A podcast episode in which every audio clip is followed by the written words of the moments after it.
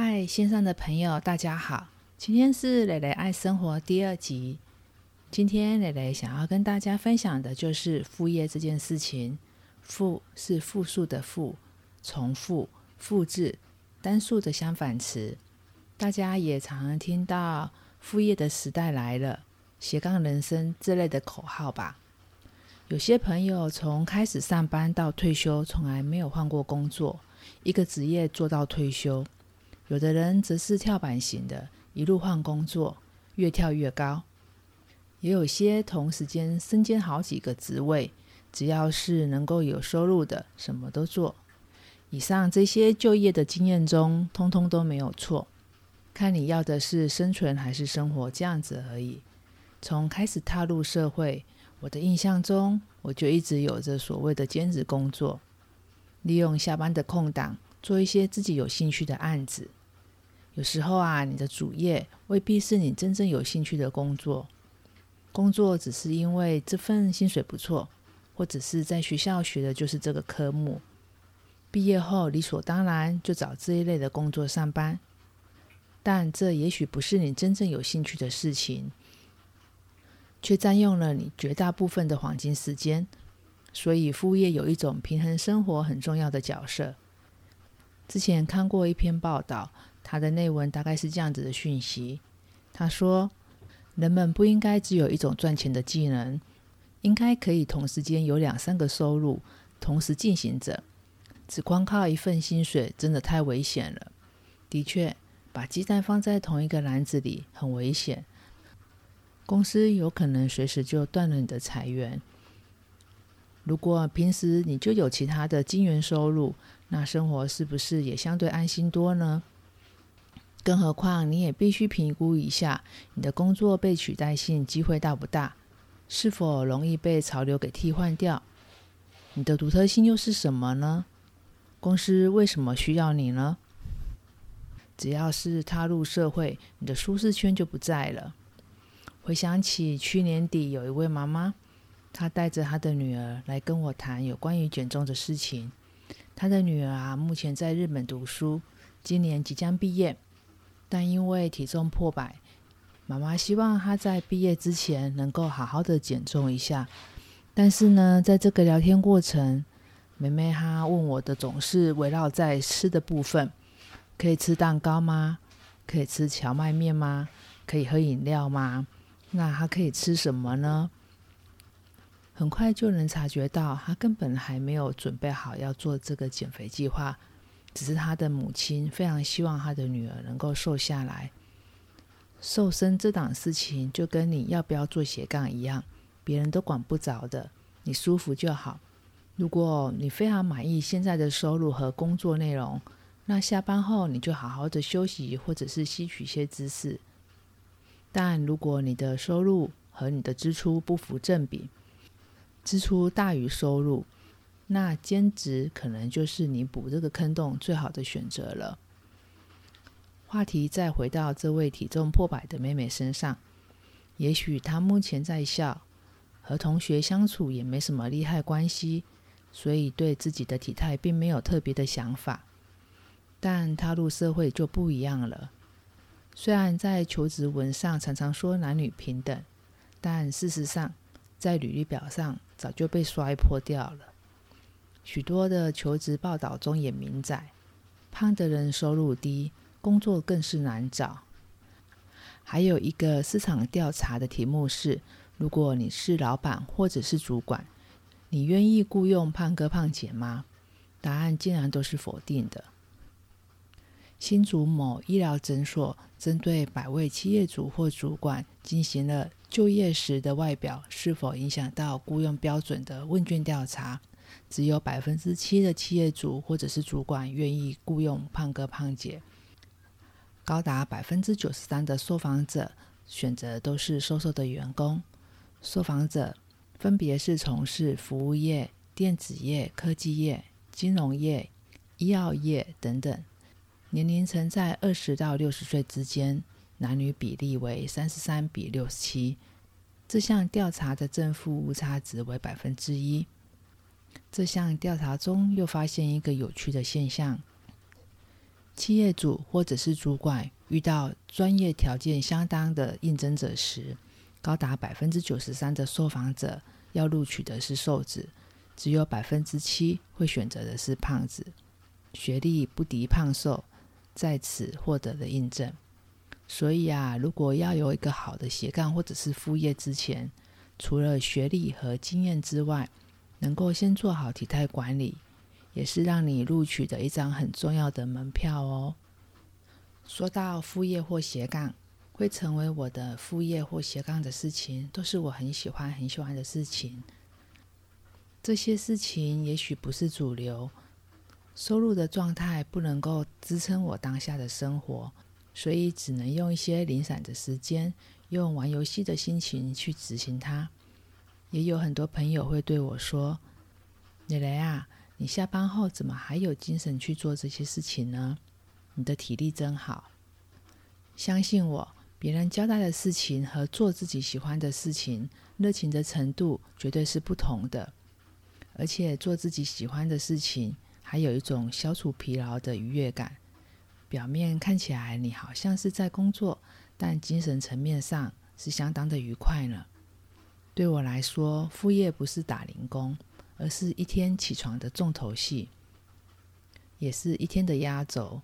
之前我在电视台上班的时候，大家可以想象吗？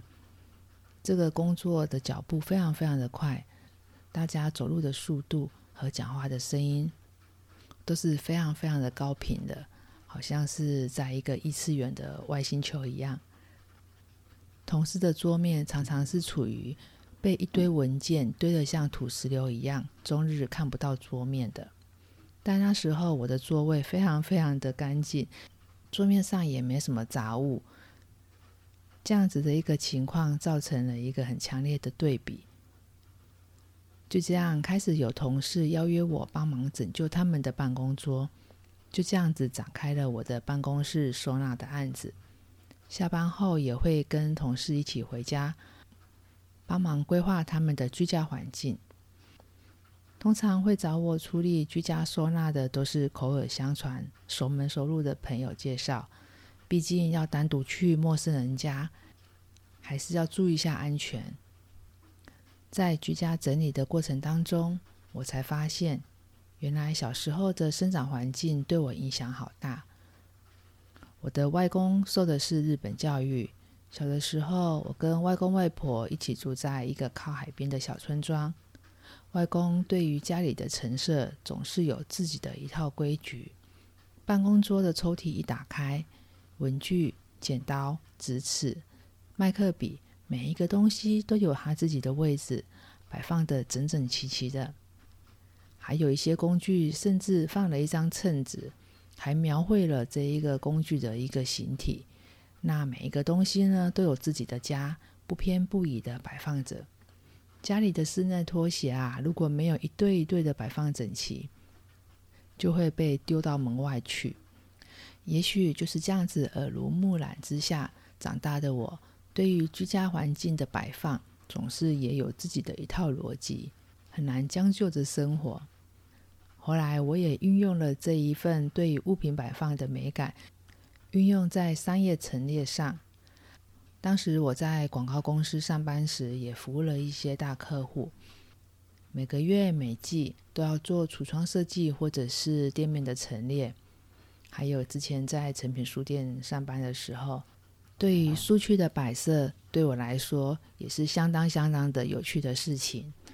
后来跟着 MV 导演拍了几部音乐录影带，这些事情本来都是副业，后来做着做着，口碑越来越好了，就扶植成正业。很多一开始不成气候的小事情，但做着做着，也越来越多人看到你的专长。有了专业人士的推荐之后。这些事情就变成了我的主业，这样工作起来就真的太有趣了，一点都不会枯燥和无聊。我做过的副业和我搬家的次数应该不分上下吧。从高中开始，我就搬出了家中，自己在外面居住了。也因为常常搬家的关系，练就了一身收纳的好功力。随时能够搬家，随时能够把搬家的东西摆放在正确的位置。也因为太常搬家了，随身的物品也这样子淘汰了不少。也因为搬家的关系，知道了哪些东西才是真正会使用的东西。对于装饰性太高的物品，一点也不眷恋。使用且有美感的物品，都可以陪我好久好久呢。在一些居家收纳案中，最常看到的就是业主家的书架上总是会有一整排的旅行战机品。他们会问我怎么处理。如果没有了牵绊，这些就丢掉吧，以后也别再买了。这些东西变成你日后不知所措的灰尘集散地。这应该也不是你想要的结果吧？那不如一开始就不要去买它，把旅行的意义放在感受上。像现在，如果我有很想要买的东西，但当下我不确定它是否适合的情况之下呢，通常我都会先把它用拍照的方式先记录下来，把它的尺寸、规格把它记录清楚。回到家的时候再做一次确认。确认家里没有类似的东西，没有替代品可以取代，这个时候我才会认真的考虑是否把它买下来。因为这个东西啊，你买了之后就是你的了，你必须负责，而且你要跟这个东西相处这么久，所以私心的考量是有必要的。副业跟被动收入常常被绑在一起，那什么是主动收入？什么是被动收入呢？大多数的上班族用工作来赚取收入的来源，必须持续的付出时间、劳力，才能够得到每月公司发的薪水。用时间来换取金钱，这样子就是主动收入。这样子的模式大都是单一的来源，也就是有做才有，没有了工作就没有了收入，算是土法炼钢的传统取财方式。但被动收入就不一样了，也许是你一次性的投资时间或者是专业能力之后，它就能够自动产生收入。那有哪些媒介是常见的被动收入运作来源呢？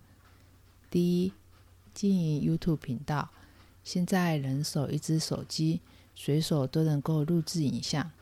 也许你也是 YouTube 的重度使用者，在观看节目的同时。你正在增加别人的收入，那为何不利用这些时间来做一些能够创造收入的事情呢？第二，建立自己的部落格或网站，透过 Google 广告、联盟行销等获得收入，或者是利用购物平台来建立自己的商城。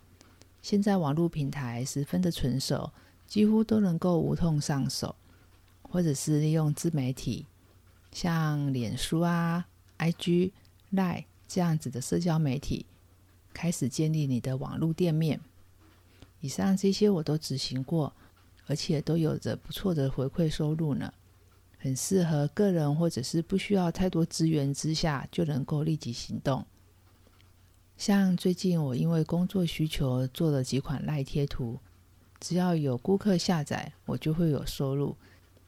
这样子的状态就是一个很标准的被动收入。你一次性的投资之后，它就会自动产生的收入。例如，我们现在有了手机之后，后来如雨后春笋所上架的 A P P 程式，就解决了很多品牌对于客制化的服务功能。如果你常觉得手头紧，重点要放在开源而不是节流，转向积极的做法。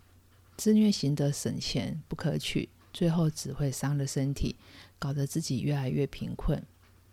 关于在创造被动收入的过程当中，我也常常听到对方说：“哦，不用不用，我不需要赚钱。”这样子的说法。如果你是一位有能力能够得到额外收入，而且你不需要这一笔钱，那你可以把这一笔收入捐给慈善团体呀。很多弱势团体需要你的支持呢，也就是他们很需要金钱才能够运作。如果你是有能力的人，而不需要这笔收入，那你可以转个手去帮助这一些朋友们，那不是也是很棒吗？富有的生活千姿百态，贫穷的生活千篇一律。不要小看自己的力量，充分的利用时间吧，把事情变得有趣，有趣又有收入，这样子不是更棒吗？好喽，今天就跟大家聊到这边。你也有副业吗？你的副业是什么呢？你的副业也是你真正有兴趣的事情吗？也欢迎在留言区跟我分享你的副业哟。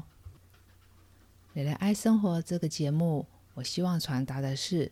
活在当下的你，要先从懂得爱自己开始，进而成为有能力支持别人的天使。这是我想要传达的想法。接下来我会聊的也是有关于啊我的人间观察、居家收纳、减肥分享，或者是代购之类的话题。如果有兴趣的话，欢迎订阅我的频道。下一集蕾蕾要跟大家聊的是一公斤的棉花和一公斤的铁块的关系。我们下集见。